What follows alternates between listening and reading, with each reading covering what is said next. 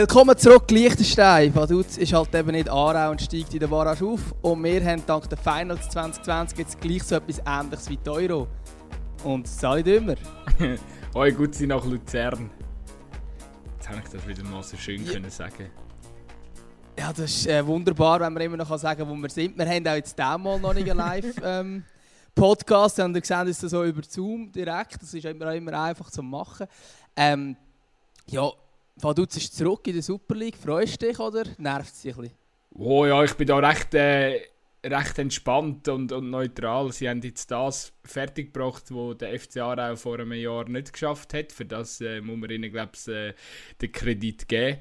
Äh, sie sind, äh, ja, glaube ich, nach, was ist es, nach dem achten Spieltag in der Challenge League oder so sind sie irgendwie auf dem zweitletzten Platz gewesen, äh, und, und haben nachher eine riesige Aufholjagd angelegt, noch GC überholt, wo ja jetzt auch nicht zwingend äh, schlechter Fußball gespielt hat seit dem Restart. Und jetzt mit dem Barrage, äh, ja, mit dem, mit dem Barrage-Sieg äh, sicher verdient. Ich glaube, da muss man gar nicht groß, äh, gross irgendwie äh, äh, etwas kritisieren oder also sagen, ja, irgendwie, ja, ich meine eben, wenn schlussendlich, äh, wer so gegen Thun spielt, wo ja doch auch nicht äh, schlechten Fußball gespielt hat, äh, vor allem nicht nur seit dem Restart, sondern eigentlich seit der ganzen Rückrunde, ja, eben, absolut verdient. Sicher, also tut sicher auch der Superliga jetzt gut, dass man ein bisschen äh, mit, mit Lausanne und Vaduz gerade zwei neue Clubs haben ein bisschen frischen Wind. Und äh, frischer Wind im Schweizer Fußball äh, ist immer eine gute Sache. Ja, im Schweizer Fußball ist eigentlich ein gutes Stichwort, weil eben, es gibt ja gewisse Schweizer, die sagen, äh, wieso müssen jetzt die Liechtensteiner eine Superligist stellen und so weiter. Mich stört das persönlich gar nicht. Ähm, und eben, ich, ich hatte auch das Vergnügen, am ersten Barra-Spiel dabei zu sein und das war so eine souveräne und gute Leistung von Vaduz. Klar, am Schluss haben sie auch die Glück gehabt, natürlich haben sie auch ähm, ich sage jetzt mal, auch ein bisschen Glück benötigt, auch im Rückspiel. Aber insgesamt ist es sehr souverän und auch ungefährdet äh, insgesamt ein Sieg geworden, auch wenn man schlussendlich das zweite Spiel noch 4-3 verloren hat. Aber eben, hat wirklich Thun sehr viel noch müssen Druck machen und gleichzeitig hat Thun einfach auch schlecht verteidigt, um gegen die können in Schach behalten. Und eben der, der Dreizack vorhin von Vaduz hat mich recht überzeugt. Und ich glaube, über die ganze Saison nicht unverdient, dass sie das jetzt geschafft haben. Oder eben, wenn man gerade den Herbst anschaut, wo ja glaube auch unter anderem so schlechter Start war, nachdem sie so eine gute Europa League-Kampagne gespielt haben. Ähm, der Franz Burgermeier hat mal in einem Interview gesagt, ja, es ist halt nicht einfach, wenn man vor 50'000 zu Frankfurt spielt und am nächsten Wochenende spielt man das Giasso für 300 Zuschauer. Wird also, also ich kann mir vorstellen, dass das tatsächlich so ist und dass man dann vielleicht einen Moment hat, bis man wieder im Alltag angekommen ist. Und äh, wenn man das auch noch in Betracht zieht und eben die Phase, wo sie, sie eigentlich eben seit dem November, wo es glaube sogar Anfang November sind Nacht war, ähm, haben sie nachher sehr konstant gut gespielt. Und was ich persönlich auch sympathisch finde, ist äh, die Strategie, die sie haben mit Spielern aus der eigenen Region ähm, und mit vielen jungen Spielern auch und mit hungrigen Spielern, Spielern, die es halt sonst nicht geschafft haben in der Super League. Und das finde ich eigentlich noch eine sympathische Strategie. Ich weiß halt nicht, ob es dann wirklich auch lange um den äh, Super League zu bestehen? Das ist wahrscheinlich eine andere Frage. Du, aber gell, du, bist, eben, du bist ja im, äh, im Hinspiel in Vaduz. Verstehst du die Liechtensteiner? Ich habe mir schon noch ja, easy schon. Mühe. Musst einfach, musst einfach immer ähm, daran denken, dass du irgendwo noch das CH musst rein tun. Also sie sagen ja machen und nicht machen. Ja, Aber äh, nein, die verstehst schon, verstehst schon. Ich finde die einigermaßen sympathisch. Äh, nein, das schon gut. es ist eben... Vorarlbergen finde ich mühsamer. Vorarlbergen finde ich mühsamer zu verstehen. Ich finde... Ist das so halb so hochdeutsch? Ich finde, äh, ich finde, ich finde, ich glaube, viele haben einfach ein bisschen... Äh, ja, ich, ich Mühe ist irgendwie das falsche Wort, aber eben, ich meine, viele äh, können irgendwie mit den mit de Liechtensteiner äh, ja, irgendwie nicht, nicht viel anfangen weil, weil eben vielleicht, äh, ja, keine Ahnung, eben, es gibt so zwei, drei Eigenschaften, die ich jetzt finde, so, sind ein bisschen komisch dort, aber irgendwo durch ist es halt auch, also kultig, und ich meine wirklich mit komisch, ich jetzt nicht sagen, äh, unsympathisch oder so, es ist einfach eben so, äh, ja, äh, wenn man sich ein bisschen mit, äh, mit dem Land, mit dem Ländle befasst, dann äh, sind einem gewisse Eigenschaften damit schon ein bisschen, ähm, äh, ja, suspekt. Weiß auch nicht, ob suspekt.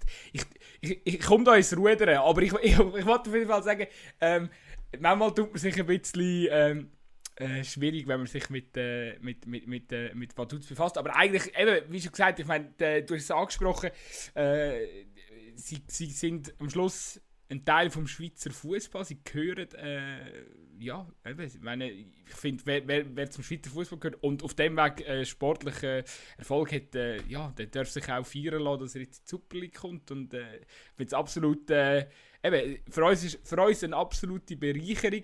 Und ich glaube, es ist schon wirklich auch ein anderes Vaduz wie das, wo mal aufgestiegen ist. Also, ich meine, es ist, glaube deutlich nachhaltiger jetzt auch geschaffen worden mit sehr vielen Spielern, die den Durchbruch in der Super League nicht geschafft haben und jetzt eigentlich ähm, sehr stark bei, bei Vaduz abgeliefert hat. Es ist alles ein nachhaltiger aufgebaut. Ich glaube, so der Fürst, der ja mal ursprünglich, der ist ja stinkreich und er hat ja ursprünglich mal glaub, Geld in den Club buttert und jetzt buttert er keinen Rappen mehr in den Club Ich weiß nicht, ob dort irgendwie. Ähm, da, da hat wahrscheinlich irgendeine Vorgeschichte, da bin ich jetzt nicht ganz im Bild. Aber auf jeden Fall das, was Dutz, was man mal kennt hat, wo man in der Super League war, ist nicht mehr das gleiche, äh, äh, was Dutz, wo jetzt äh, aufgestiegen ist, mit der, no, äh, eben weil einfach das ganze Konstrukt halt viel nachhaltiger aufgebaut ist. Ich habe aber gehört, 6 Millionen Budget maximal jetzt für die Super League. Äh, ja, habe ich Fragezeichen. Das ist, glaube ich, sogar noch optimistisch gerechnet, weil sie haben jetzt, glaube ich, 3 gehabt, 3,5 in der Challenge League und sie sagen, ja, 5 bis 6, wenn es gut kommt. Ähm, ja, das wird wahrscheinlich knapp. Aber ich finde es halt sympathisch, wenn du überlegst, äh, welche drei am Ruder sind. Es sind drei Liechtensteiner mit den Gebrüdern Burgmeier, ähm, also der Patrick als Präsident und der Franz als Sportchef und dann Mario Frick als Trainer. Und das muss man sich eigentlich mal vor Augen führen. Das Land hat irgendwie 30'000 Einwohner oder ein bisschen mehr. Ähm, ja, ich weiß nicht, die wenigsten Städte mit 30'000 Einwohnern haben äh, bei ihrem Stadtverein sozusagen so viele Leute, die wirklich von dieser Stadt sind. Also das ist von dort her eigentlich noch, noch beeindruckend. Oder? Das sind natürlich die, eben Burgmeier und, und Frick sind natürlich so ein bisschen die Helden von früher, von der Nationalmannschaft, die jetzt aber offenbar auch ähm, ja, auf dieser Stufe nicht so schlecht machen. Ich würde ganz kurz gerne ähm, die Seite der Woche reinlassen, und zwar mit dem Mario Frick. Ich habe jetzt gerade gesagt, ich vermisse ein bisschen den Champagner Mario Frick. Kommt der noch? Nein, wir äh, trinken lieber Bier. Wir sind äh, vom Liechtenstein, wir trinken lieber Bier und es wird ganz, ganz eine lange Nacht heute. Ähm, das haben wir uns vorgenommen, wir haben so visualisiert, jedes äh, verbindbare Spiel gesehen, dass wir es visualisieren wollen, dass wir da festen und ähm, dass jetzt natürlich, ja, dass es jetzt eingetroffen ist, äh, umso schöner. Ja, lieber Bier als Champagner, wenn also Liechtenstein. Und nachher ist ein Bild auftaucht aus dem Migrolino. Dort haben sie aber auch kein Bier drauf gehabt, sondern Smirnoff Eis. Was trinkt man jetzt echt gerne in Liechtenstein? Ja, das äh, kann ich dir auch nicht beantworten. Aber ich kann sie auf jeden Fall absolut nachvollziehen. und sicher eine gute, gute Aktion, da den Migrolino zu, zu plündern. Und ja, ich muss sagen, ich, meine, ich kann Mario Frick äh, verstehen. Äh, ja, nach so einer Saison, nach äh, vor allem auch so schwieriger, äh, so einer schwierigen Phase mit dem ganzen, ähm, mit, mit Corona, äh, ja. Und eben, nochmal, mit so einem kleinen Budget auch, wenn man schaut, gegen wer sie sich jetzt auch durchgesetzt haben. Also da, äh, ja, eben, einfach, äh, ich glaube, die, oder ich hoffe, die Jungs haben ordentlich gefeiert und mag es ihnen wirklich äh, von Herzen auch gönnen. Ich habe es noch speziell gefunden, dass man offenbar nicht vorbereitet war. Also Aufsteigerliebli ja. haben sie ja gehabt, aber dass sie nicht irgendwo im Gar, dass irgendeiner vom Staff das organisiert, dass er noch ein bisschen Alkohol und ein bisschen Feierlichkeitssachen hat, dass man nichts organisiert hat. Also Migrolino muss noch so Last-Minute-Kauf äh, machen, das hat mich schon ein bisschen überrascht das ist tatsächlich, irgendjemand hat da gepatzt. ähm, also äh, für mich ein klassischer Fehler vom äh, Materialchef oder Materialwart. Ähm, da muss ganz klar äh,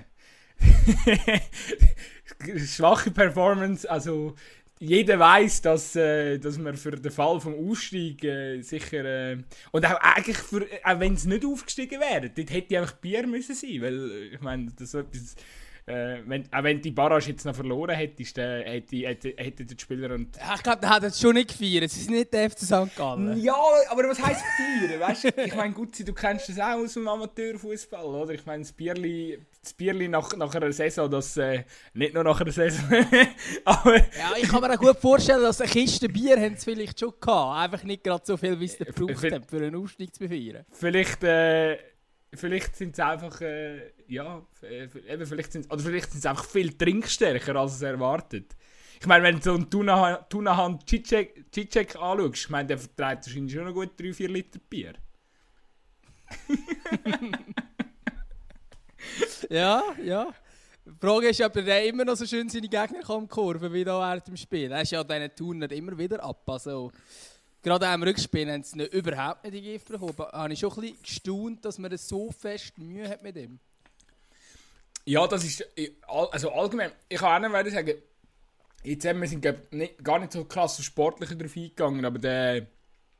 Der Fevre von Thun hat mich so ein bisschen. Also gestern, klar, er muss die Gegengol nicht haben, aber er macht jetzt auch nicht zwingend oder er halt jetzt, er, er hat auf jeden Fall auch nicht, ist sicher nicht über sich rausgewachsen. Und sie gehen halt zum Teil schon nicht einfach rein, aber äh, weißt du ein bisschen, was ich meine? So, es, es irgendwie kein extra Effort äh, von ihm. Und er ist ja, also wenn du so seine Saisonleistung anschaust, so, äh, in der Rückrunde hat er recht stark gespielt, vorher hat er aber auch zum Teil recht die Schwächephase gehabt. Und ja, jetzt irgendwie weiß nicht, wenn, wenn, wenn Thun einen überragenden Goalie im Kasten gehabt hätte, dann äh, wäre vielleicht sogar der, der, der Liga halt möglich gewesen. Dunkt es mich. Ja, ich würde ich würd vor allem so weit gehen, vielleicht nicht nur das auf den Goalie schieben, sondern die ganze Abwehr. Es war ja eigentlich auch das Problem von der Abwehr, dass man, ähm, dass man überhaupt in Barrage gekommen ist. Also man und auch dort eben halt die Goal so blöd bekommen. Aber ich sage jetzt, das erste Goal zum Beispiel, wo auf den ersten Blick klar wie ein Goalie-Fehler aussieht von Favre, muss man sagen, im Nachhinein, der Schuss vom Cicek, der war abgelenkt. Ähm, okay, aber nachher macht es der Favre nicht viel besser, weil er nachher geht. Äh, der Schweizer kann ihn kurz überlappen und, ähm, und der Koulibaly kann, rein, äh, kann das Goal machen. Das, ich weiß nicht, es ist auch gleich nicht, eben, wie du sagst, jetzt nicht über sich rausgewachsen. Kannst nicht sagen, wow, klar, ein Goalie-Fehler, weil eben der Schuss ist abgelenkt war. Ist nicht mega einfach zum Heben. Ähm, und dann kannst du vielleicht tatsächlich nur abprallen lassen, dass er gerade im Schweizer Füße kommt, das ist dann vielleicht auch ein bisschen Pech. Aber irgendwie, eben, habe ich das Gefühl gehabt, man könnte es gleich auch ein bisschen besser verteidigen. Und über die ganze Saison, eben, sie haben dort auch mal phasenweise den Goalie-Wechsel gehabt, im Herbst ist das, glaube ich, ähm, wo der Schneider zwischen äh, zwischen dem äh, Fevre und dem Hirzel abgewechselt hat. Und das war auch schon so eine komische Situation, gewesen, habe ich gefunden, wenn du irgendwie nicht so sicher bist, welcher Goal wirklich willst. Ähm, da hat man hin und her gewechselt, weil, weil der Fevre gepatzt hat eigentlich und der Hirzel hat aber nachher auch gepatzt und dann hat man wieder zurückgewechselt. Und das, ich weiß nicht, das hat sich jetzt halt irgendwie über die ganze Zeit ein bisschen gezogen. Klar, auch der Fevre hat sich gesteigert, aber er ist halt jetzt gleich nicht der Top-Goalie und ich glaube wirklich, dass es amig sehr viel wert ist. Also gerade bei einem Abschlusskandidat, wenn du einen Top-Goalie drin hast, ähm, dass, dass vielleicht dann eher noch der Liga halt kann schaffen und jetzt gerade auch in dieser Barrage wäre es natürlich wichtig gewesen. Man hat das Gegenbeispiel gehabt beim FC Vaduz. Ich meine, der Benny Büchel ähm, ist eingewechselt worden im Hinspiel, äh, wo der Oswald sich früher verletzt hat und hat sensationell gehabt. Im Rückspiel hat er auch wieder zwei, drei Mal wirklich stark gehabt, auch gerade vor der Pause, wo Thun aus 2 gedrückt hat. Und das sind vielleicht im Nachhinein tatsächlich die entscheidenden Paraden gewesen, wo halt jetzt bei Thun kannst du irgendwie nicht eine rauspicken. Man fällt keine ein, wo du sagen, wow, das ist ein super Cap, sondern einfach so die, die man muss haben, hat man, aber halt einfach auch keine mehr. Ja, eben ja, und was halt für mich noch dort ein bisschen drin spielt, oder was, äh, ja, was ich unbedingt noch zum, zu der ganzen Affische möchte loswerden, ist, äh, eben viel, viel fragen sich auch so, ja, eben, mein Thuns drittbeste Team von der Rückrunde in der Super League.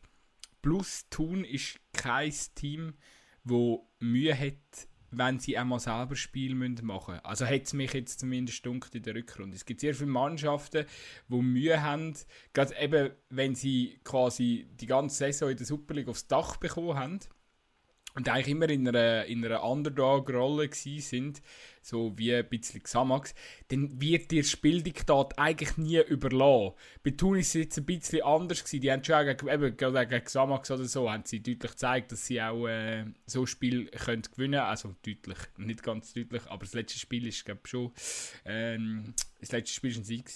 Äh, nein, auf jeden Fall haben sie, haben sie ja, ähm, oder auch zum Beispiel gegen, gegen Sion haben sie, haben sie gute Spielzeit gehabt, ähm, wo sie sicher auch äh, nicht hinten gestanden sind.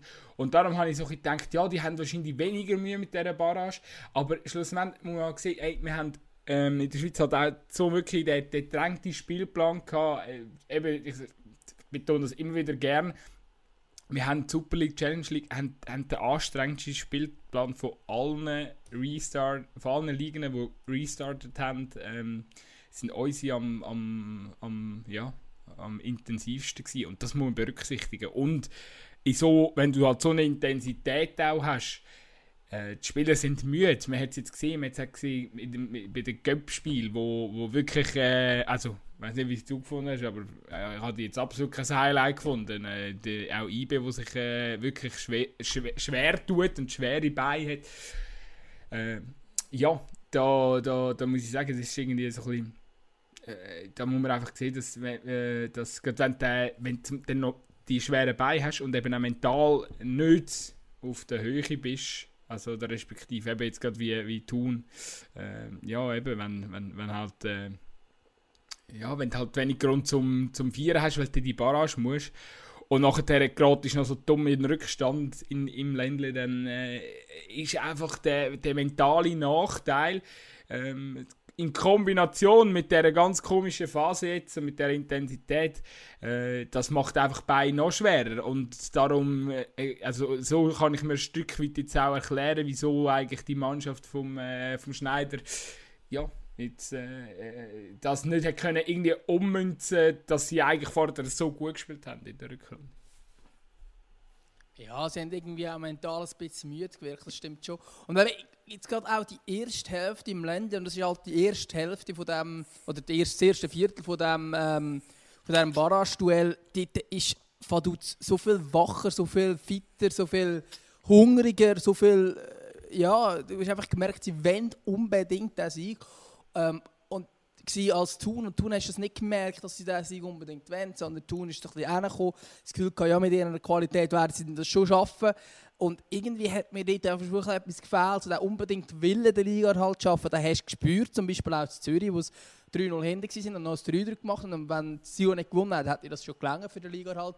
Ähm, aber da hast du irgendwie den Barrage viel mehr bei Vaduz gespürt. Das ist natürlich mental, men, mental natürlich ist das Momentum immer auf Seite vom, vom Underdog oder von, von der Mannschaft der zweiten Liga, weil sie können aufsteigen. Die anderen würden absteigen. Also sie haben da, da die Superliga ist da viel mehr zu verlieren. Und ich glaube auch jetzt gerade in diesem Duell ist halt der Qualitätsunterschied nicht besonders groß gewesen. Weil Vaduz ist das beste äh, Team 2020 äh, in der Challenge League gewesen, spricht also auch für sich. Also man ist vor Lausanne und GC in der Rückrunde. Und ich glaube, dort ist vielleicht der Qualitätsunterschied gar nicht so gewaltig groß, wie er vielleicht teilweise ist zwischen dem zweiten aus der Challenge League und dem äh, neunten aus der Super League. Meistens aus der Super League ist ein bisschen bessere Kader. Klar, tun nicht immer noch wahrscheinlich ein besser besetzten Kader, aber der Unterschied ist halt nicht so groß und da hat Vaduz wirklich mit dieser Mentalität ja, tiptop aus dem ja den Nachteil eigentlich zu einem Vorteil verwandeln. Der, der Frick hat nachher das im Interview gemeint, ja, wir haben jetzt drittbeste, so, er ist ja dann erst schon darauf angesprochen worden, ja, hätten Vaduz genug Qualität, um in der Super League bestehen, hat der Frick so gefunden, ja, wir haben jetzt gesehen, wir haben die drittbeste Mannschaft von der Rückrunde geschlagen und so. Ja, ja, eben. Für uns auf dem Boden behalten, das Mentale hat jetzt sicher auch brutal viel ausgemacht. Äh, eben, Vaduz hat, hat sicher geil gespielt, geile Spieler auch. Ähm, aber es muss sicher noch ein bisschen etwas gehen. Gut, wobei jetzt äh, Markus Neumeier ist ja bei, hat sich ja jetzt dann Zarau, der hat sicher nochmal Bock Super League zu spielen und äh, ist, ist dementsprechend auch nochmal für einen günstigen Batzen zu holen. Äh, who, know, who, who knows, aber äh, ja, du, wir werden sehen. Es muss bisschen, sicher noch ein bisschen etwas gehen im qualitativen Bereich, Bereich sonst äh, wird es äh, sicher eng, aber es ist ja, wenn man so schaut, äh, gibt es ja immer wieder im, im Fußball auch so, äh, wie sagt man das, so kleine Märchen. Und wir sind ja nach wie vor eine, Aus eine Ausbildungsliga. Das heißt, wer nachhaltig arbeitet, tut gute äh, und junge gute Spieler vielleicht Chancen gibt, der kann auch immer wieder für Überraschungen sorgen. Ja, absolut. Aber ich glaube, es gibt jetzt schon noch die ein oder andere Personale, die dann von Dutz vielleicht noch muss angehen Zum Beispiel auch die von Dominik Schweitzer. Ist auch noch sehr speziell. Also, noch ganz kurz das ansprechen. Dann spielst du als Flügel beim FC Vaduz, gehörst aber am FC Thun und du bist noch ausgelehnt. Und jetzt hat er eigentlich, mit, auch, auch dank ihm, hat, äh, hat ja Vaduz gewonnen. Er hat äh, sehr gute Leistungen gezeigt in beiden Spielen. Ähm, unter anderem das erste Goal vorbereitet. Und Jetzt hat er eigentlich seinem Arbeitgeber für die nächste Saison hat er in eine Liga abgeschossen und sein ja, Arbeitgeber für diese Saison ist jetzt eine Liga weiter raufgekommen. Ähm, irgendwie hoffe ich für ihn nicht, dass er jetzt nächste Saison muss Challenge League spielen muss. Das wäre irgendwie nicht verdient. ja, mal schauen, was passiert. Also äh, sicher, sicher so, äh, ja, mag mich nicht erinnern, wenn es zuletzt so einen Fall geht. Aber äh, ich glaube, für ihn irgendwo durch halt schon auch noch bitter, weil er ja sicher auch ein Stück weit mit dem FC Thun mitgelitten hat während dem Schlussspurt von dieser Saison. Ich wollte noch... Ja, ich glaube, er hat einfach unbedingt wollen, dass das Duell nicht geht. Und dann gibt es ein Duell und ja, ist halt das Beste, logischerweise. Alles andere wäre ja auch blöd, aber es ist natürlich dann irgendwie auch besser, wenn ins Thun absteigt und Vaduz aufsteigt, ja. So, so Sachen stelle ich mir immer so speziell vor. Weißt du, wenn, wenn das Leihspiel dann nachher gegen deinen eigentlichen Verein muss spielen muss, da kommt es schon brutal darauf an, was der für ein Typ Mensch oder weißt du, was so für einen Charakter hast als Sportler oder ob du jetzt irgendwie einfach ein Söldner bist, wo, wo sagt, du, ich wollte einfach mich möglichst schnell entwickeln und ich wollte eigentlich sowieso noch mit anders spielen oder ob dich äh, in, de, in deiner Zeit beim Verein voll mit dem Verein identifizieren tust, egal in welcher Liga. Ja, das ist schon noch, äh, finde ich noch krass, glaube ich, ähm, kann man sich auch zum Teil gar nicht so recht reinversetzen, ähm, ja, was dann in diesen Spielern vorgeht. Ja, absolut. Wenn noch krasser wäre, so 20 Grad noch sein Stammclub wäre, also wenn er wirklich der Club ist, wo er auch die ganze Junior-Laufbahn durchlaufen das ist jetzt bei ihm nicht der Fall. Er ist äh, vorab gekommen. Aber es ist gleich natürlich speziell, oder? Und ich weiss jetzt auch nicht, weißt, wo, wo fühlst du dich jetzt mehr daheim? Dort, wo du eigentlich gehörst oder dort, wo du Flyer bist? Und äh, ja, ich weiß es nicht, oder? Ich glaube, von Dutz kommt wirklich gut, dass er halt ein gutes Team geführt hat. Ich glaube, äh, reden einmal alle so, ähm, wenn man da bei den Vaduz zulässt, dass sie super miteinander haben, die Mannschaft und so weiter. Und dann machst du halt irgendwie auch für die Mannschaft oder? und du hast gar nicht gross mehr überlegen, was eigentlich nächste Saison ist. Weil wirklich beeinflussen kann es ja gleich nicht. Oder? Und ich meine, würde man jetzt den Aufstieg verpassen, dann könnten die Verantwortlichen tun ja hätte ja wieder können sagen ja eben siehst, es längert eben schon noch nicht ganz für die Super League, du hast in dem Barrage-Spiel die Leistung nicht gezeigt, äh, musst noch mal ein Jahr ausgelehnt werden in die Challenge League, keine Ahnung, weiß ja nicht, wie es kommt, oder? Also, Darum hat er wahrscheinlich einfach das Beste gemacht und einfach mal Vollgas gegeben und jetzt schaut er, was passiert. Ich glaube, Aber ich glaube, es ist schon speziell. Ich glaube, was Vaduz behalten sicher gerne, oder würden sicher gerne übernehmen. Wahrscheinlich... Aber wahrscheinlich der FC Thun auch.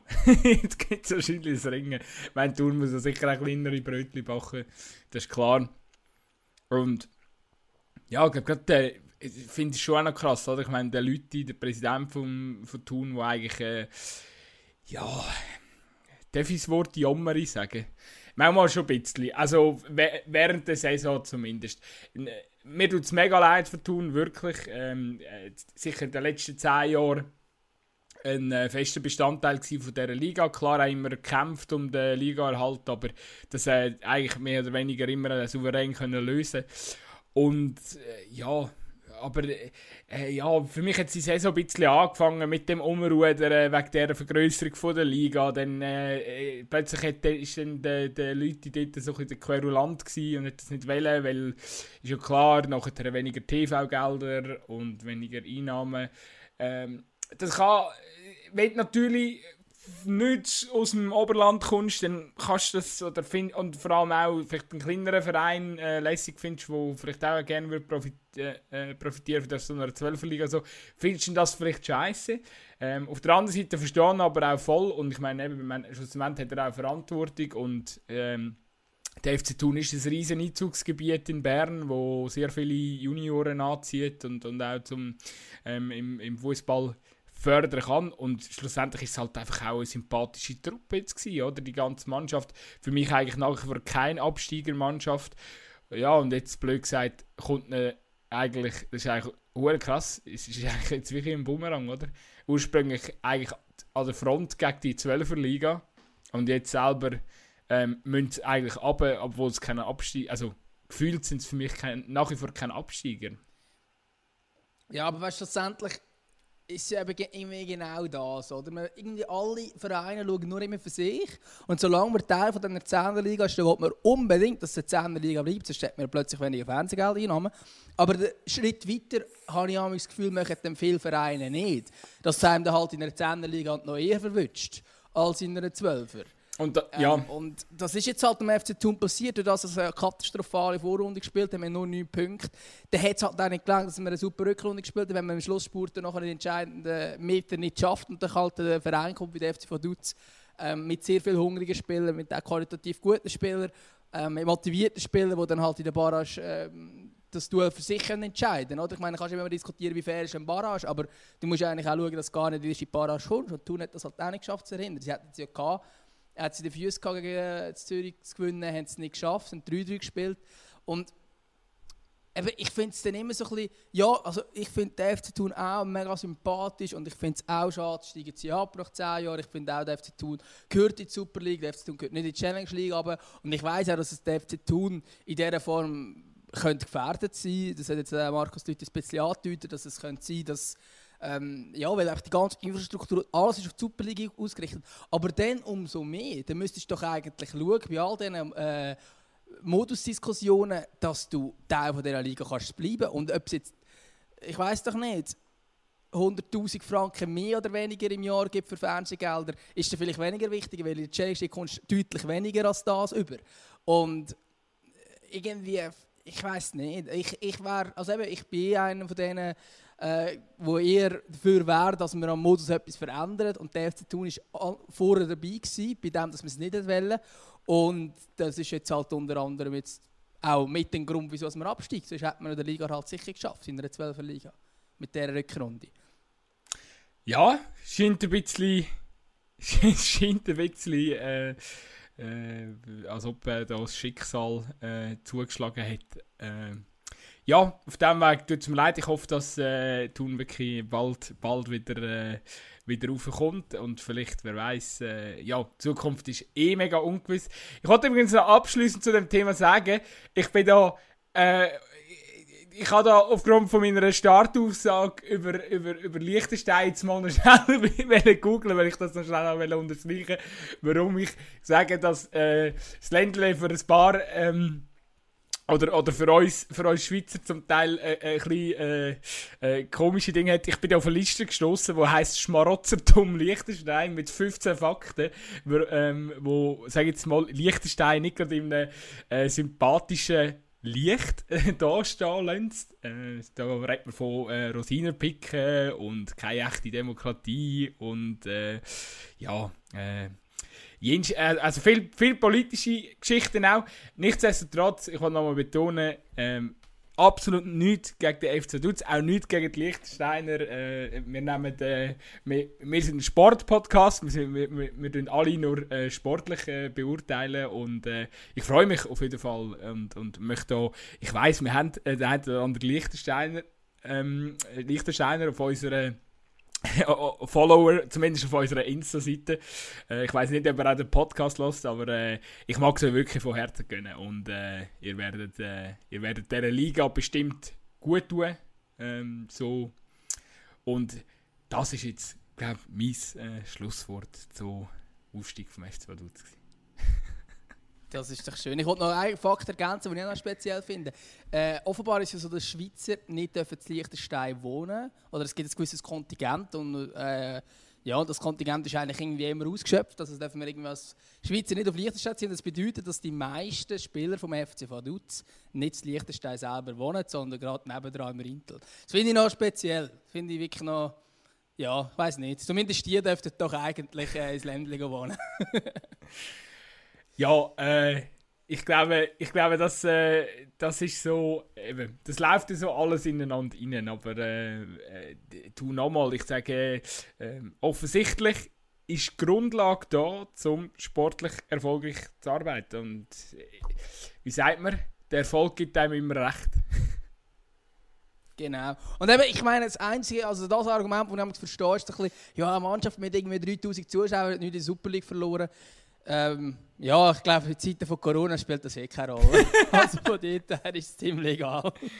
Ja, ja. Und nachher, ja, ich meine, gibt es auch nicht viel höhere Zuschauerzahlen, mal abgesehen davon. Ja, und äh, also ich muss einfach noch sagen, ich meine, ich mag mich jetzt da ähm, an, an zum Beispiel das Paraspiel in, in, in Neuchâtel erinnern. Also, dort hat noch so viel, äh, dort, dort, dort hat noch so viele Leute das Stadion dürfen, äh, äh, wie haben wollen. Und also ich habe dort äh, äh, sehr, sehr wenige Xamax-Fans gesehen. Also ähm, gerade in so einer sehr, sehr schwierigen Zeit auch. Ich meine, das Stadion ist nicht, ähm, sag jetzt mal, vielleicht Auslastung außerhalb vom Gästesektor ist äh, bei Xamax-Fans etwa bei 20% gewesen.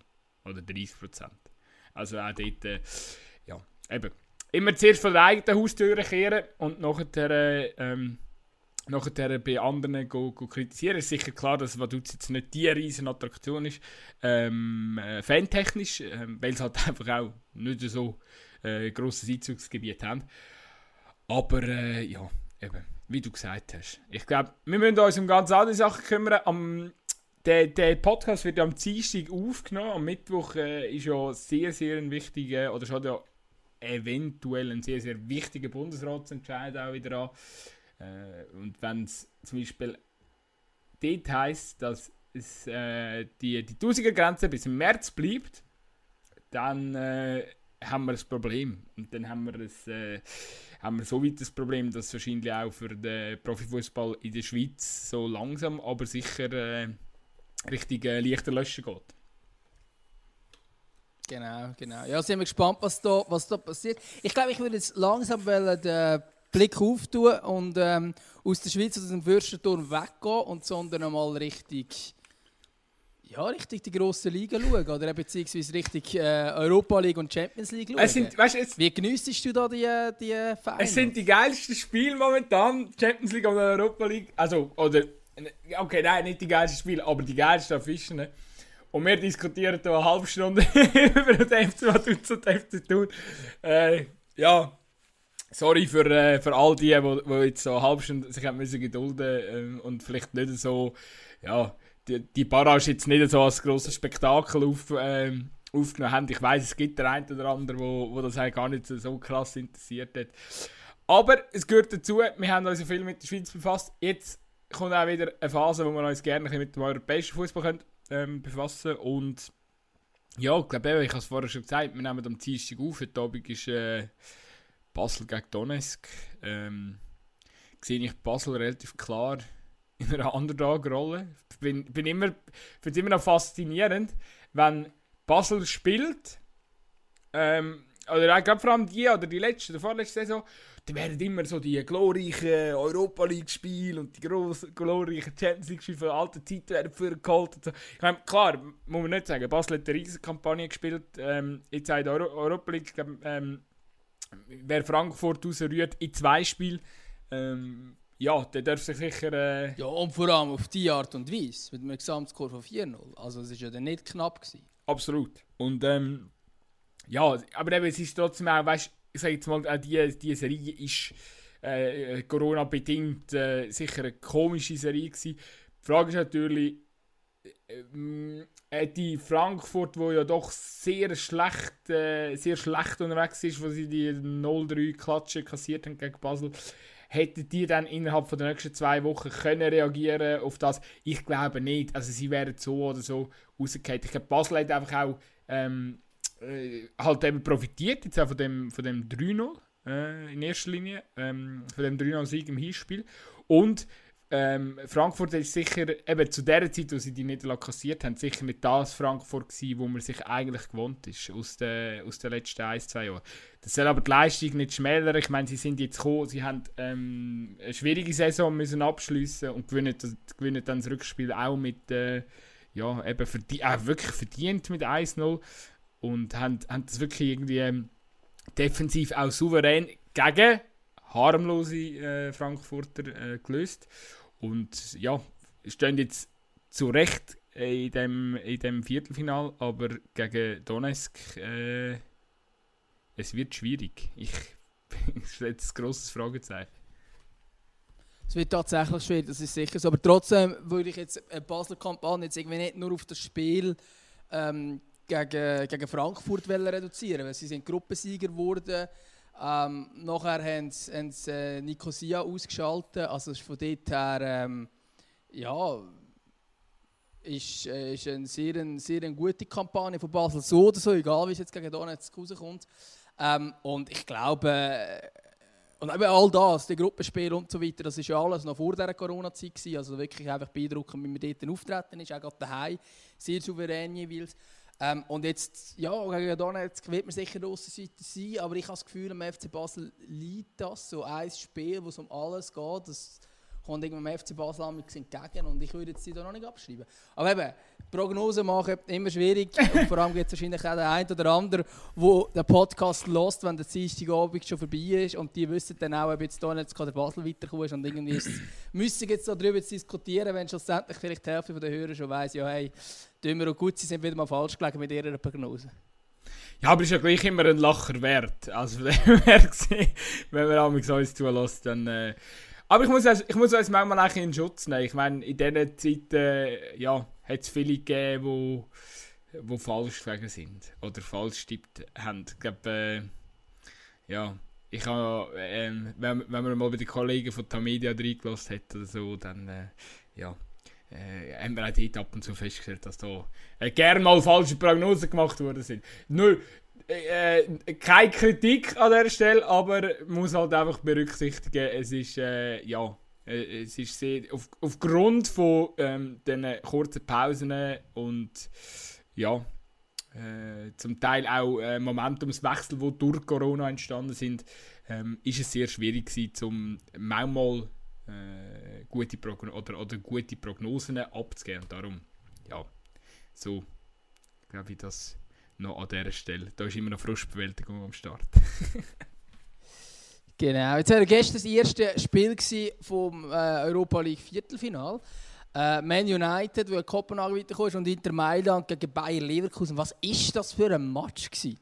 Also für all die, die irgendwie sagen, ja, ich schaue nur Champions League, hey, fuck, schau Europa League. Das war ein riesiges Spiel zwischen Inter und äh, Leverkusen, vor allem die erste Hälfte. Darunter und drüber auch enorm viel Wahrentscheid. Es hat mich zwar auch ein bisschen genervt, dass der War irgendwie in der Europa League gefühlt die dreieinhalb Stunden hat, bis er sich mal entschieden hat.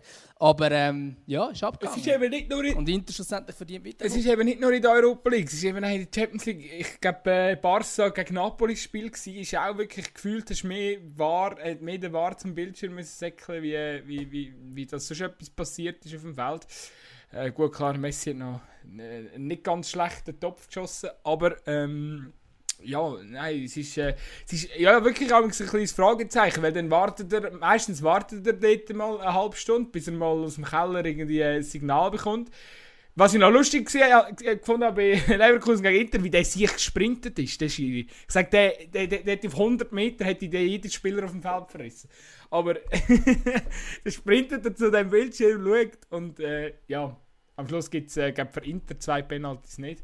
Äh, ja, ich bin einfach ein Stück weit... Äh, Vor allem irgendwie habe ich mich gefragt, damit das gesehen. Also erstens, vielleicht siehst du es live nicht unbedingt, jetzt geht das mit den Händen, es ist vielleicht ein schwierig, über die Hand wegzuziehen oder hin, aber auf dem Bildschirm ist es so klar. Und sie stehen schon dort, er ermahnt schon den Goalie, er ermahnt äh, die Feldspieler, sie sollen jetzt für ihn laufen und so weiter und so fort. Schon alle parat für die Ausführung. Und dann, so etwa eine Minute später, weil eigentlich alle warten, ah, scheiße, jetzt gibt es eine Penalty tatsächlich, obwohl es zu falsch ist, ähm, heisst es plötzlich, ah ja, schau es mal noch an. Also da, fra da fragst du dich irgendwie schon, Mann, das hast du doch viel früher gesehen, dass das kritisch ist. Und eben, ich, weiß nicht, also das Gut, es ist eben immer wieder die Frage, muss man es wirklich anschauen? Aber bei meinen Augen ist es so klar, äh, der kann auch der aus dem Kämmerchen sagen, aber wahrscheinlich hat da die UEFA wirklich die Weisung, äh, soll, es anschauen, aber das soll es früher anschauen, nicht irgendwie zwei Minuten, nachdem man schon alle ermahnt hat, dass sie nicht zu früh reinlaufen sollen. Es ist irgendwie, auch für einen Schütz und für einen Goalie, der dort schon parat stand, also ich stelle mir das auch schwierig vor mental. Zweimal stehst du beim Penalty parat und zweimal darfst du gar nicht schießen. aber ich bin allgemein überrascht, äh, Lukaku. Ähm, ja, eben, die Serie A ist für mich immer so ein bisschen äh, äh, ja, äh, schwierige, also nicht eine schwierige Liga, weil sie nicht genug attraktiv wäre, aber irgendwie ich, ich komme nicht dazu, um mich mit der Liga groß zu befassen. Äh, bin trotzdem überrascht, wie stark der Lukaku ähm, oder ja, wo, ich glaube, geworden ist, ist schon das richtige Wort, weil zum Teil beim Menü schon recht träge auch war.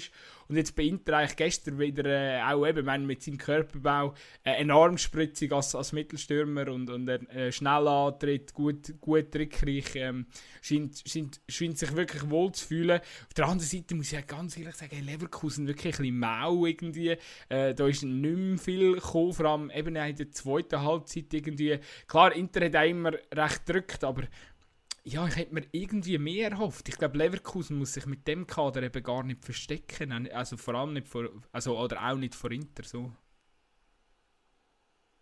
Ja, es ist aber irgendwie typisch, es sind so ein die deutschen Mannschaften der Europa League. Ich weiß nicht, die deutschen Mannschaften der Europa League sind immer schlecht. Ja, Zweimal eh, seit 2009 sind, sind jede Mannschaft, eigentlich der HSV und letztes Jahr Eintracht Frankfurt ins Halbfinale gekommen. Und sonst nie überhaupt so weit und ins Finale noch gar nie, glaube ich äh, dann fragst du dich halt schon auch ein bisschen, oder? Also irgendwie Bundesliga mit ihrem ganzen Standing, wo sie sich selber auch geben, muss ich dann schon fragen, weil die spanischen und die englischen Vereine sind regelmäßig dort dabei, auch in der Schlussphase, auch in den Finals und die Deutschen sind dort nie mit von der Partie.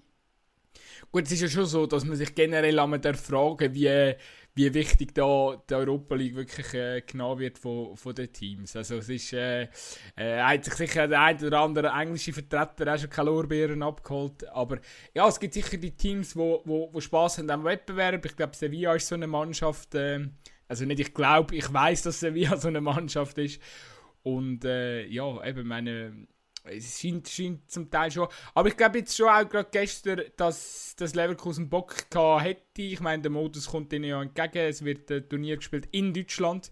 Sie haben zwar in Köln müssen spielen, was ja der äh, Erzrivale ist, aber ja, nehmen wir an, das, äh, das hat jetzt nicht. Äh, hat sie jetzt auch sicher nicht demotiviert.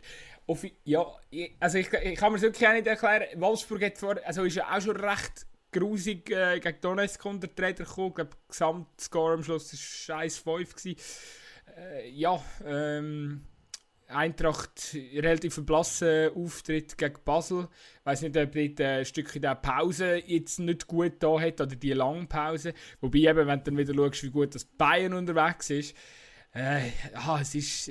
Ich glaube, es gibt wirklich, es gibt wie nicht die optimale ähm, Mischung zwischen äh, was ist jetzt richtig war, ist so wie Premier League, dass man so ein, zwei Wochen jetzt geht, oder ist die beste Dings, dass man jetzt in die Bundesliga, die beste Ausgangslage so wie die Bundesliga, dass man so lang, damit alle Spieler wieder fit sind, oder ist, ist sogar das Beste so wie es jetzt Basel hat, dass man eigentlich gerade äh, notlos kann weitermachen und so in Shape bleibt. Also das sind alles Sachen, ähm, ich glaube, es ist, äh, ist mega, glaube, am Schluss ist, ist, entscheidet sich im Kopf, äh, ähm, also klar, wenn, wenn jetzt das Team brutal angeschlagen, lediert wäre ähm, und einfach Nachwehen von der Saison hätte, aber ich meine, ja, wenn du jetzt anschaust, äh, eben auch gerade für Basel, wo es jetzt nahtlos weitergegangen ist, äh, die haben sich wahnsinnig, also die haben sich gut geschlagen für das. Die Spieler, sind, äh, die Spieler haben, haben nochmal alles reingerührt und ich glaube, sind auch wirklich motiviert, um jetzt nochmal alles zu geben heute Abend. Und äh, ja, darum ich, ich merke, ich widersprich mir ein bisschen, weil ich vorher die ganze Zeit, wo, äh, im Zusammenhang mit dieser Barrage von diesen müden Beinen, lange Saison und so, und ja, Basel ist aber gut, wenn, ba ja gut, Basel... Gut, es ist aber auch ein anderes zusammengestelltes Kader, oder? Das ist ja genau der Punkt, oder?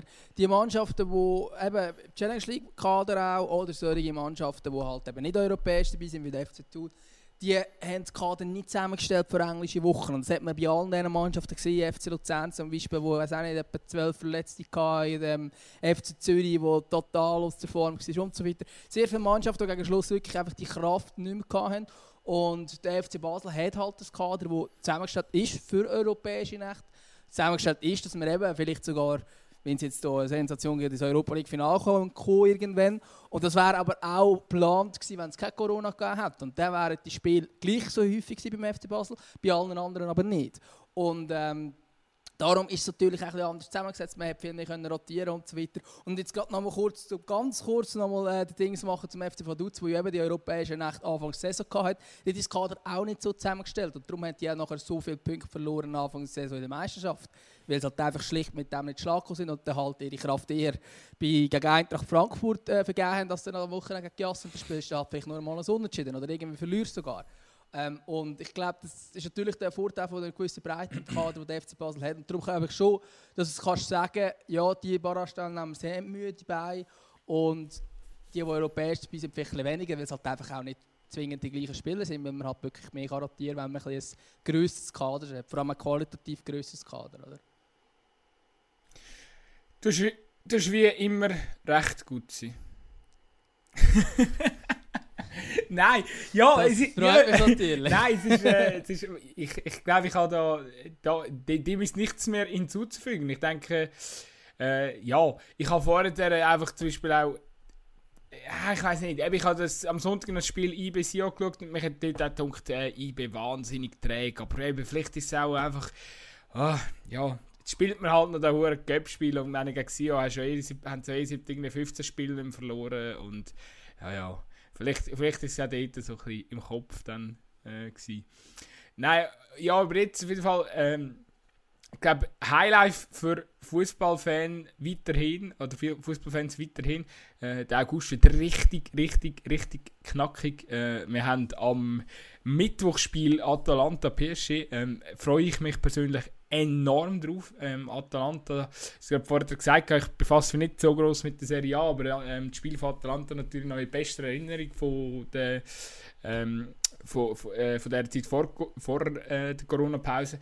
Es ist ein bisschen schade, dass äh, jetzt äh, der Ilicic äh, ähm, ausfällt. Ähm, er hat äh, psychische Probleme, seit, oder es werden psychische Probleme nachgesagt.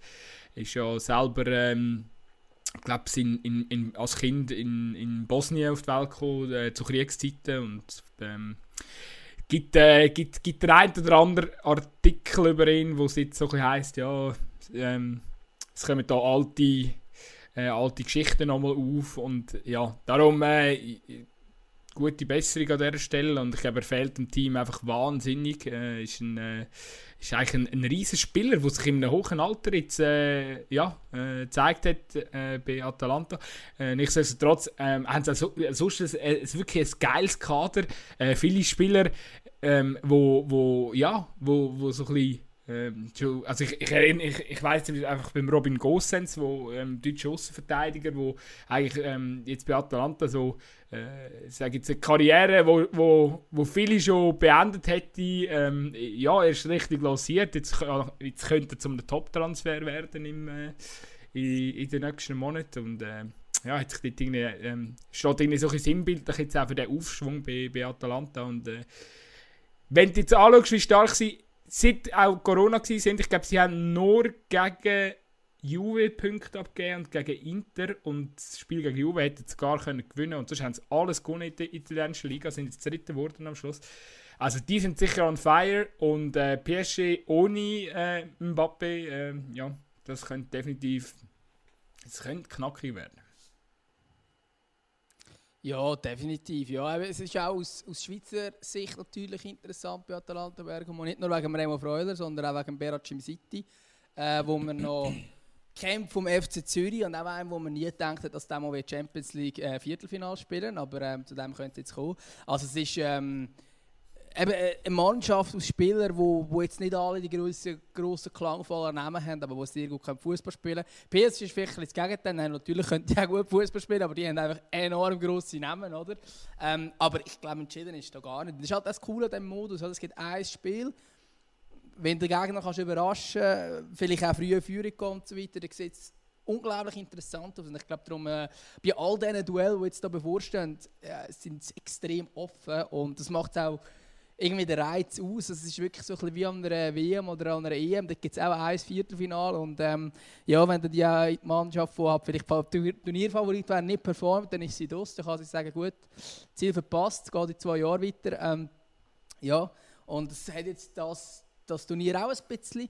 Ähm, und ich glaube, darum hat es einen gewissen Reiz. Ähm, keine Ahnung, ob das plötzlich irgendwann da die komischen Pläne von der Club-WM äh, in den Schatten stellen, aber man merkt, ah, man könnte ja eigentlich die Europa League und Champions League auch so fertig führen. Keine Ahnung, was dann nach Corona irgendwann übrig bleibt. Könnte man schon vorstellen, dass das eine Zukunft von diesem Wettbewerb könnte sein ähm, wo dann auch irgendwie vielleicht einfacher vereinbarer wäre mit der nationalen Liga. Ähm, keine Ahnung. Könnte ja, ja nein, alles passieren. nachher kommt doch da die, äh, wie heisst die? Die heißt auch Super League, oder? Wo alle Top-Teams nachher drin spielen. Genau, die, die, das ist ja, eben, es, gibt auch, es gibt auch mehrere verschiedene Pläne, die da rum sind. Äh, ich hoffe nicht, dass es so eine komische Liga gibt. Ich finde, die nationale Liga sollte immer noch eigentlich das sein, dass dich über die nationale Liga für die europäische kannst qualifizieren irgendwie... Logisch, die Ausgangslage ist nicht für alle gleich. Bayern München hat die bessere Chance, die Champions League als der SC Freiburg. Das wird immer so sein.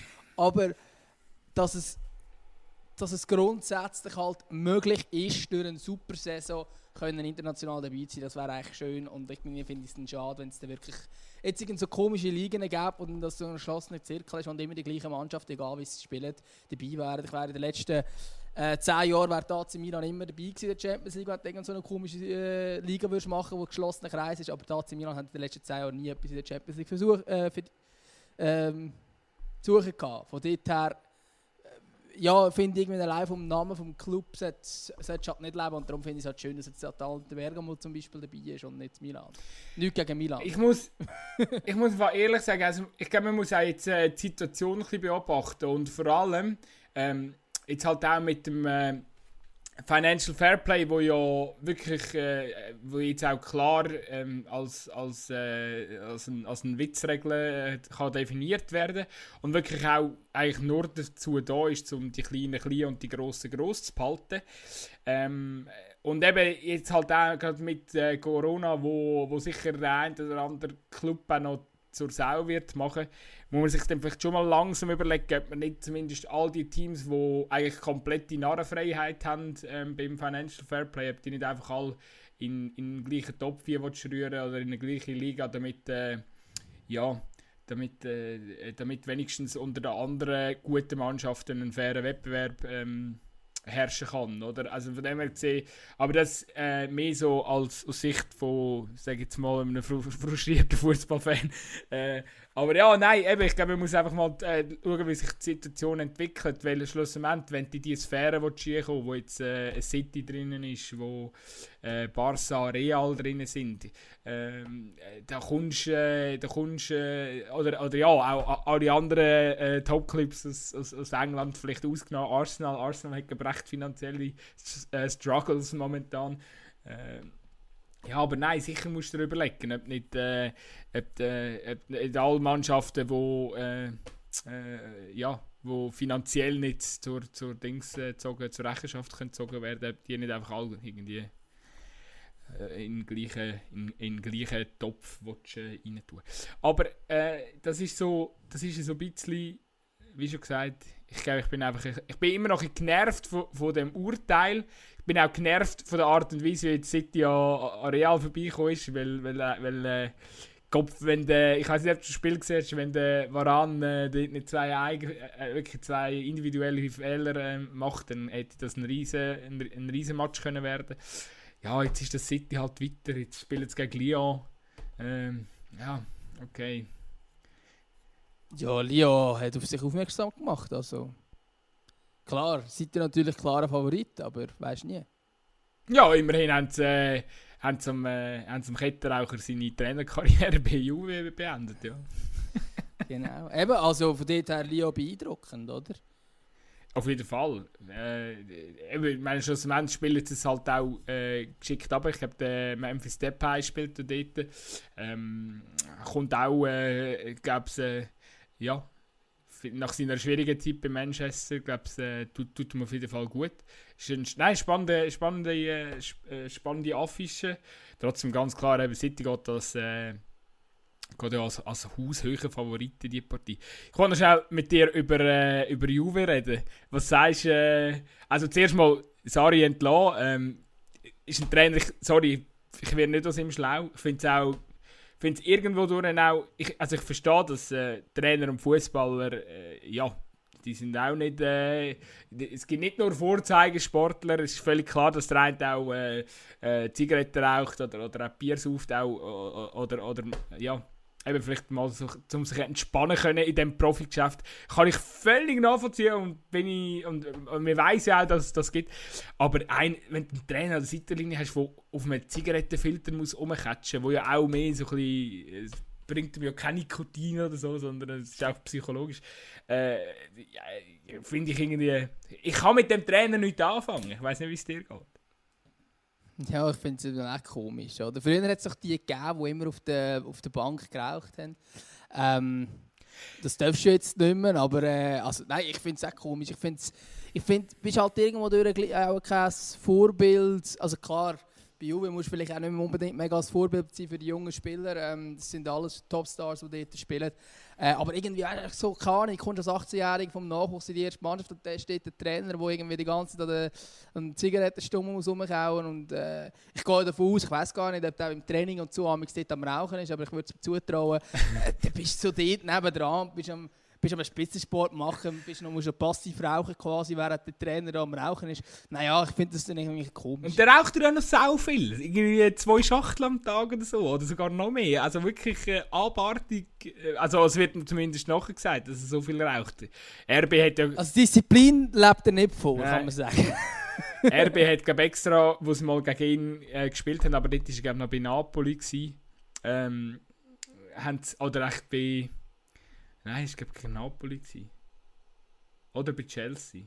Ist ja egal. Auf jeden Fall, wo, es gegen RB gespielt hat, hat es extra einen Raucherbereich im Stadion für ihn müssen einbauen damit, äh, oder erstellen, damit er wenigstens nach dem Spiel und so im Komplex hinein kann paffen ja, nein, auf jeden Fall, jetzt kommt äh, Andrea Pirlo. Ich habe wirklich ich habe lachen, ähm, äh, wo ich, also nicht müssen lachen, weil, weil ähm, weil, weil ich ihm nicht zutrauen würde, dass er erfolgreich kann, äh, äh, Juve äh, oder ein erfolgreicher Trainer kann werden bei Juve. Ich meine, Ex-Spieler ähm, bei grossen Clubs, dass das gut kann funktionieren kann, äh, sieht man jetzt bei Chelsea auch mit dem Lampert.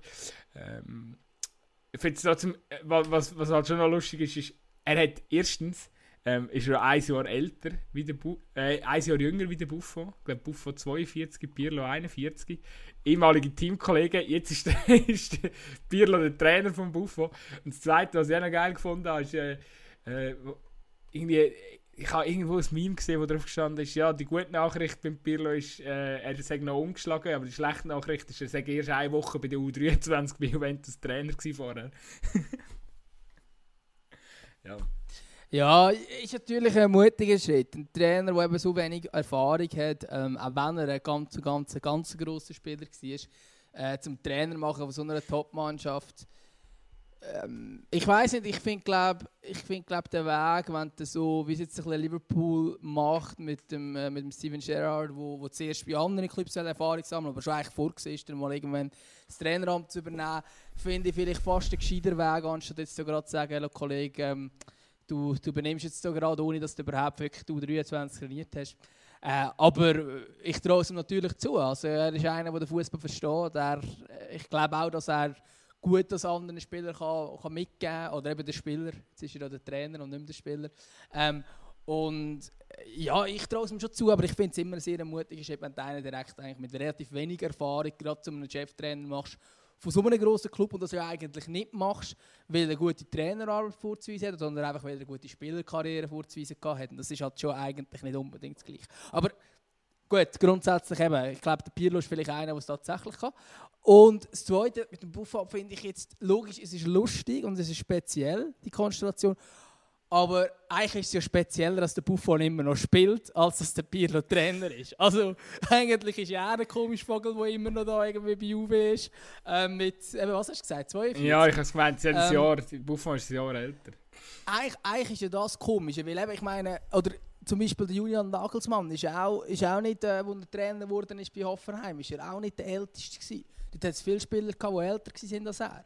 Und das ist eigentlich glaube ich, nicht einmal so ein Problem. Logisch ist es nochmal komischer, wenn es der Mitspieler ist, aber eben, wieso ist, wieso ist, also ich finde es natürlich super, dass der Buffon immer noch ist, aber es ist natürlich schon speziell, oder? dass er immer noch spielt ähm, und das halt so lange spielt, bis der halt einer von seinen ehemaligen Teamkollegen inzwischen so weit ist, dass er der Cheftrainer wird von ihm. Ja, ich glaube, dass, äh, dass auf jeden Fall sehr viele Kultfaktoren jetzt vorhanden äh, bei, bei, bei Juve, finde ich, find ich geile, äh, sicher eine geile Entwicklung oder eine Entwicklung, wo man mal muss, äh, muss eine Chance geben ähm, Ja, mir ist im Fall, ich glaube einfach so langsam... Ah, sorry, nein ich finde, ich find, das ist jetzt gerade ein guter Moment, um kurz einhaken, wenn wir schon über Juve-Legenden reden, müssen wir doch noch über die eine Juve-Legende reden, und zwar über Stefan Lichtsteiner. und zwar haben wir schon so viel über Lichtsteiner geschwätzt, jetzt kommst du noch mit dem Stefan Lichtsteiner Ja, stimmt. Ah, gut, das, das habe ich nicht mal gedacht. Ja, stimmt, logisch. Äh, aber er schreibt sich nicht mit ein, von ja. dort her hat es, glaube ich, nichts mit Lichtsteiner zu tun. Aber auf jeden Fall, ähm, ja, er hat so eine Medienkonferenz geladen, morgen am Mittwoch. Ähm, ja, der hört auf. Ja, ich nehme an, das wird äh, Karrierenende sein. Ja, ja, der hört Was verliert der Schweizer Fußball? Ein Spieler. Aus deiner Sicht? Ein Spieler. äh, ja, ich glaube, also aus meiner Sicht hätte er eigentlich eine Karriere, Karriere können beenden nach, nach seiner Juve-Zeit. Äh, denke, oder eben jetzt auch nach dieser, ähm, nach dieser letzten WM-Kampagne ja, es ist irgendwie, ja, bringt doch alles irgendwie, ähm, ja, irgendwie, man hat eben glorreiche Karriere, gerade im Fußball muss man halt auch äh, sehen, dass sie irgendwann zu Ende geht oder dass eben auch irgendwann wirklich äh, den Zenit kannst überschreiten. Es ist halt nicht jeder ein Ibrahimovic und gerade auch wenn du halt auf der Außenbahn bist als Spieler, ähm, wo heute einfach äh, Qualität äh, oder vor allem auch Tempo gesucht wird, ähm, ja, ist es natürlich hure schwierig. Und äh, äh, nochmal, also ich meine, äh, Lichtstein, ich glaube, für mich wird er in Erinnerung bleiben als Spieler, wo die Emotionen immer sehr gut auf den Platz gebracht hat. Und das ist ihm etwas, was mir mega gefällt. Also einer, der sich einfach verreist auf dem Feld und wo man eben auch sieht, dass er ähm, wo man es eben auch als, als, als Zuschauer sieht, dass der einfach äh, ähm, ja, so ein bisschen vom Typ her, äh, er lädt alles auf dem Platz. Und das, das finde ich, find ich ist eine der grossartigsten Qualitäten im Fußball. Wenn das genau, machst, ja, das, ist, das, das, das, hast, das hast du jetzt schön gesagt. Aber ich glaube auch, dass der, der, der Lichtscheiner vielleicht der Wechsel zu Arsenal nachher zu Augsburg, das war halt so, gewesen, so ja, ich wollte im Spiel bleiben, und man hätte schon gemerkt, dass es bei beiden Stationen hey, halt nicht mehr ganz gelangt hat, äh, selbst bei Augsburg dann nachher eigentlich gegen Saisonende eigentlich nur noch auf der Bank gehockt ist. Das zeigt dann schon relativ viel. Ähm, und wenn, wenn er das jetzt macht, der Rücktritt, äh, vielleicht macht er irgendetwas ganz anderes, mal schauen. Aber äh, wenn er jetzt einen Rücktritt macht, dann glaube ich, ist das sicher der gescheiter Weg, als jetzt irgendwie zum Beispiel einen Transfer zu GC zu machen, wo da gewisse ja spekuliert haben. Ähm, das ist dann so Philipp Sendero-Style, äh, gehst du zu GC, gehst am Schluss noch zu Chiasso. Ähm, ja, weiß nicht, ob es das bringt. Du hast eigentlich gerade auch noch das eingeleitet, was ich noch schnell ansprechen wollte. Und zwar, ich weiß, wir sind, wir, wir sind heute ein bisschen der Durcheinander-Podcast. Wir haben nicht so die Struktur wie normalerweise. Ich äh, weiß gar nicht, ob das überhaupt irgendjemandem auffällt oder ob das nur unser Eindruck ist. Aber ich muss gerade. Ich habe nicht das Gefühl, dass wir so strukturiert sind. Nein, wir sind eigentlich so auch strukturiert. Aber wir müssen uns langsam daran gewöhnen, weil wir haben jetzt zwei, drei, vier, fünf, sechs Wochen keinen richtigen Spielbetrieb. Und äh, ähm, ja, wir dementsprechend uns sicher auch, ähm, was heisst da Münd? Ich tue gern. Also eigentlich, eigentlich, ist, eigentlich äh, für mich ist es eigentlich auch mal cool, wieder ein Abwechslung zu haben. Ähm, äh, ja, aber wir, wir können jetzt nicht immer halt so Themen aufgreifen, wie wir es normalerweise machen. Und da müssen wir uns jetzt halt wieder daran gewöhnen. Aber ich kann mit dir noch ganz schnell zum Schluss von dieser ähm, sehr schönen Folge ähm, über GC reden, weil wir das eigentlich das letzte Mal auch komplett verpasst haben. Stimmt, es hat das letzte Mal komplett verpasst und jetzt ist es auch weit weg. Ähm, Wobei es ja in der Zwischenzeit ja, ein, äh, also ein Trainerwechsel ist es ja nicht. Der, es ist ja nicht, also es ist ja irgendwo durch klar gewesen, der, der, äh, der Kadar ist einfach interimistisch geblieben und bleibt jetzt auch im, im Trainerteam vom äh, genau. Pereira, heißt er. Nicht mit zwei R, sondern nur mit einem. Der Blick hat sich da äh, ein Freudeli daraus gemacht, weil der Herr ich, äh, den Namen an der Presse, ich weiß nicht, ob du es mitbekommen hast, an der Pressekonferenz haben sie den, oh mein Gott, sie haben Pereira mit zwei R geschrieben, äh, also Pereira mit drei R, aber es ist noch immer das Doppel-R drin und eigentlich hat er nur ein R und das ist dann der Skandal gewesen. Aber auf jeden Fall, sie haben es gut gelöst, sie haben dann gesagt, äh, das, äh, das überschüssige R steht für Rekordmeister. Ich finde der zwar mittlerweile ein bisschen ausgelutscht, aber äh, ja, ja, okay. Gut. Ah, aber das sagt so viele bei GC aus. Echt. Irgendwie, sie müssen doch einfach mal davon wegkommen, von wegen, von wegen Rekordmeister sind wir. Ähm, Eine Institution, ja, hey! Come on. Du kannst, du, kannst dir nicht, du kannst dir nichts davon kaufen. Wann ist der letzte Meistertitel? 2003. Ja. Ich habe noch einen ist, miterlebt. Das ist einfach, ja, eben 2003 war das, gewesen, was vor dem FC Basel war, wo damals eine riesige Champions League-Kampagne gespielt hat. Vielleicht auch darum ein bisschen müde war. Ähm, Stefan Lichtsteiner übrigens dort, der Schweizer Meister geworden. Das war ein Start von seiner äh, glorreichen Karriere. Äh, aber nein, also ich meine, äh, ja, von dem kannst du irgendwie heute nicht mehr kaufen. Und musst halt wirklich jetzt irgendwie, äh, ja, halt vorwärts gehen mit einer guten Strategie und eigentlich, klar, ich meine, schlussendlich hat er nicht viel gefällt zwischen Vaduz und GC. Ähm, und Vaduz hat es ein bisschen vorgelebt mit einer Strategie, wo man natürlich GC wird nicht diese Strategie fahren, klar, GC wird jetzt hier auch, äh, hat viel, viel mehr Geld zur Verfügung und so weiter, aber eben, dass sie von einem Team ausgenockt werden, wo eigentlich vor allem aus Leuten von der Region setzt, aus einer kleinen Region. Also es ist nicht die Region Zürich, wo sehr viel Talent hat, sondern es ist die Region um Liechtenstein, wo nicht gerade besonders viel Talent rumlaufen. Ähm, dass man von so einem Verein, ähm, wo wirklich einfach eine Strategie hat, so ein bisschen wie der FC St. Gallen, ganz auf einem anderen Level natürlich, aber dass man von so einem Verein ausgenockt ist, muss einem vielleicht auch zu denken geben. Da muss man auch merken, also gut, wir müssen jetzt eine gescheite Strategie machen. Offenbar versucht man jetzt das mit dem Pereira, versucht jetzt da äh, das neue GC zu formen und ich glaube, man sollte nicht mehr zu viel daran denken, was man 2003 und davor geleistet hat, sondern mal schauen, was kann man 2023 leisten ähm, oder jetzt das erste Mal 2020, 2021.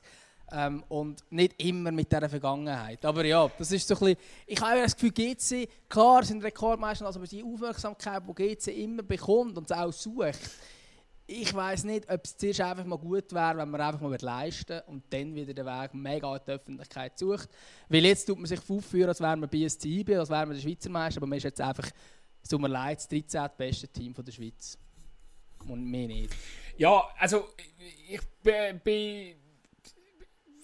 oder wo ich gerne noch schnell einhaken ich glaube einfach, dass das Konzept, das steht eigentlich schon lange. Man hat, oder, oder ich nehme an, die GC, ähm, äh, die GC-Verantwortlichen, also Berisha und Haas, die, wo ja auch äh, den Deal eingefädelt haben mit den Chinesen, die haben den Plan gehabt, die, haben, äh, die sind äh, sicher auch davon ausgegangen, ähm, dass, äh, dass, dass äh, auf die neue Saison dann gewisse Inputs kommen äh, von Seiten Mendes. Äh, der Pereira war äh, vorher äh, Trainer gewesen, der zweithöchsten portugiesischen Liga. Also ein Trainer, der äh, das alte GC definitiv nicht auf dem Schirm hat. Und ich nehme an, er kennt auch nicht den Erich Vogel. Also auch dort, äh, glaube ich, ähm, hat sich das Thema glaube auch langsam ähm, für all die, die immer, immer noch irgendwie das Gefühl haben, oder all die Medien, die irgendwie das Gefühl haben, der Vogel ist da immer noch am Fäden ziehen. Also ich gehe jetzt mal ganz... Das haben aber sehr viele, die Zürcher Medien haben das alle geschrieben, ah, der Vogel ist da mit dabei bei diesem Deal. Wahrscheinlich hat hat er das den Medien erzählt, wahrscheinlich stimmt es Also ich weiß nicht, aber ich, ich bezweifle mal schwer, dass der Mendes in seinem Leben jemals den Erich Vogel kennengelernt hat. Ähm, ich, auf jeden Fall, egal. Ich nehme an, der Plan ist gestanden, dass wir neu durch eben, der Pereira ist befreundet mit dem Mendes. Wenn du das, äh, das Co-Team anschaust, finde ich schon auch noch speziell. Also da hast äh, äh, du hast das Gefühl, das ist äh, halb Portugal, äh, wo jetzt nach äh, Niederhasli reist. Also Gil Gilberto Freitas, Lino Godinho, Joao, Joao Ciao, Bruno Ferreira. Ähm, also da kommt der ein oder andere Portugies zu GC auf jeden Fall. Es klingt äh, spannend und eben man weiß, dass dort Nähe vorhanden ist zum. Äh, ich nehme an, die, die werden eine klar, ähm, klare Vision haben, äh, klare Idee vom, vom, vom Fußball, wo man spielen will. Und äh, bin wirklich auch gespannt, was, jetzt, äh, was man jetzt für Spieler hat. Oder? Und ich glaube, das könnte, äh, das könnte auf jeden Fall ein guter eben, und, und auch man muss sagen, also, meine, eben, dass der Sultan Kadar bleibt auch in dem, in dem Team drin, äh, zusätzlich noch mit dem Christoph Born. Also es ist schon auch krass, oder, wie viel jetzt zu dem Staff gehören rund um, um Deppe Pereira. Also ähm, ein riesiges Team. Und äh, ich glaube, da kann man wirklich, äh, da kann man äh, sehr, sehr gespannt sein, wie, wie sich das GC wird entwickeln, was es jetzt da für eine Mischung wird geben. Das ist definitiv so. Ja, es gibt wieder eine spannende Challenge League Saison. Jetzt mit dem FC Thun drin. Sicher nicht unspannender. Ich gehe wirklich davon aus, dass äh, noch ein, der ein oder andere äh, Rohdiamant äh, versucht, platziert zu werden bei GC, damit er am Marktwert kann gewinnen kann. Das ist das ganze Prinzip. Äh, äh für das ist die Clubübernahme äh, also überhaupt stand Und äh, ja, eben, könnte eine grossartige Competition geben. Ich glaube, Thun muss man jetzt eh nicht äh, gerade wieder so als, als, als äh, Aufstiegsanwärter auf dem Schirm haben. Die Leute haben jetzt gesagt, man gesagt, man kommuniziert eine Woche nicht mehr, tut sich mal sammeln, tut mal schauen, was ist vom Budget überhaupt machbar. Aber der, FC Thun wird es äh, in der Challenge League sicher nicht in gleicher Form geben, wie es in der Super League gegeben hat. Also dort muss ganz klar auch kleinere Brötchen gebacken werden, aber ich bin dort auch überzeugt, dass die relativ vernünftig werden wirtschaften. Aber eben, dementsprechend dementsprechend ist ja klar, ich meine, es gibt sie, ähm, GC, wo, jetzt, äh, wo sich ja auch Recht rausgenommen hat, zum Beispiel einen Chagas äh, nicht zu verlängern, der irgendwie 11 Töpfe 14 Spiele geschossen hat. Ähm, äh, die, haben, die haben das Selbstvertrauen, die haben das Geld. Ähm, die arbeiten, glaube ich, auch wirklich mit einer, mit einer gewissen Ruhe, weil ich sage jetzt mal, all die, die zu weniger glorreichen Zeiten bei GC ähm, äh, sind, äh, gerade auch rund um den Abstieg um, die sind gar nicht mehr in dem Verein und viele, eben wenn der, ich, ich habe nur das Interview jetzt nach dem Verpassen von dem Barrageplatz mit dem äh, äh Schutemann, Scheutemann äh, gesehen, ähm, im Sportchef und irgendwie, ja, äh, da hast du also gemerkt, oder? Der, der Journalist hat da irgendwie etwas raus, rauskitzeln, wo bei ihm gar nicht, also ist irgendwie bei ihm gar nicht vorhanden Was hätte er machen? Er ist seit dem er ist seit, seit Corona bei dem Verein, ähm, hat ihn wahrscheinlich vorher nicht groß kennt und äh, probiert jetzt einfach, äh, hat in relativ kurzer Zeit probiert irgendwie etwas äh, zu kreieren, was halt, äh, ja, was jetzt halt nicht gelangt hat für den Aufstieg oder für den Barrageplatz. Aber ich bin so überzeugt, dass da, da wird etwas Neues entstehen. Ja, ist aber sicher für alle GC-Fans zu hoffen, oder, dass da wieder ähm, GC wieder, ähm, ja, zumindest dann vielleicht nächstes Jahr den Weg in die Super League machen Aber ich glaube, das ist sicher, ja, haben wir zwei verdiente und gute Aufsteiger erlebt mit Lausanne und Vaduz. Ähm, ja, da können wir gespannt sein. Ich glaube, wir kommen jetzt langsam mal zum Schluss. Wenn ich heute kürzer sein wie immer, müssen wir am Schluss sagen, wir haben es nicht eingehalten. Ähm, aber ich würde sagen, wir hören uns bald wieder, oder? Absolut, ja. Wir müssen wir, wir, wir, wir schauen jetzt vielleicht mit dem mit, mit, mit den nächsten zwei, drei Wochen äh, könnte es eventuell dann äh, wieder die ein oder andere kompaktere Sendung werden. Also vielleicht machen wir mal gute Themen, machen wir mal ein themabezogene äh, Folgen. Wer weiß, lasst euch da überraschen. Also, ich wünsche. Dem Fall, ciao, gut Zeit, tschüss zusammen.